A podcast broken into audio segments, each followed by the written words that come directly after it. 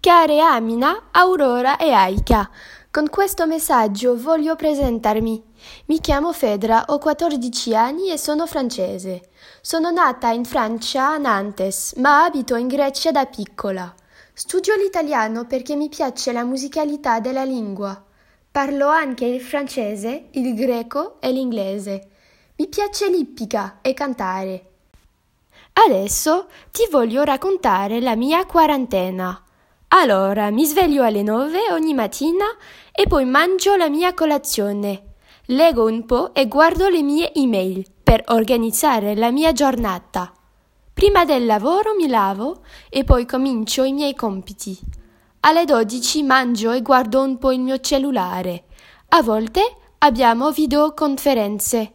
Continuo i miei compiti e quando li finisco mi rilasso. Guardo un film, ascolto musica, parlo con i miei amici sull'internet. Mangio la cena alle nove.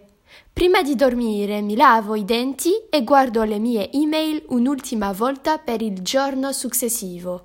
Arrivederci e spero di incontrarti di persona.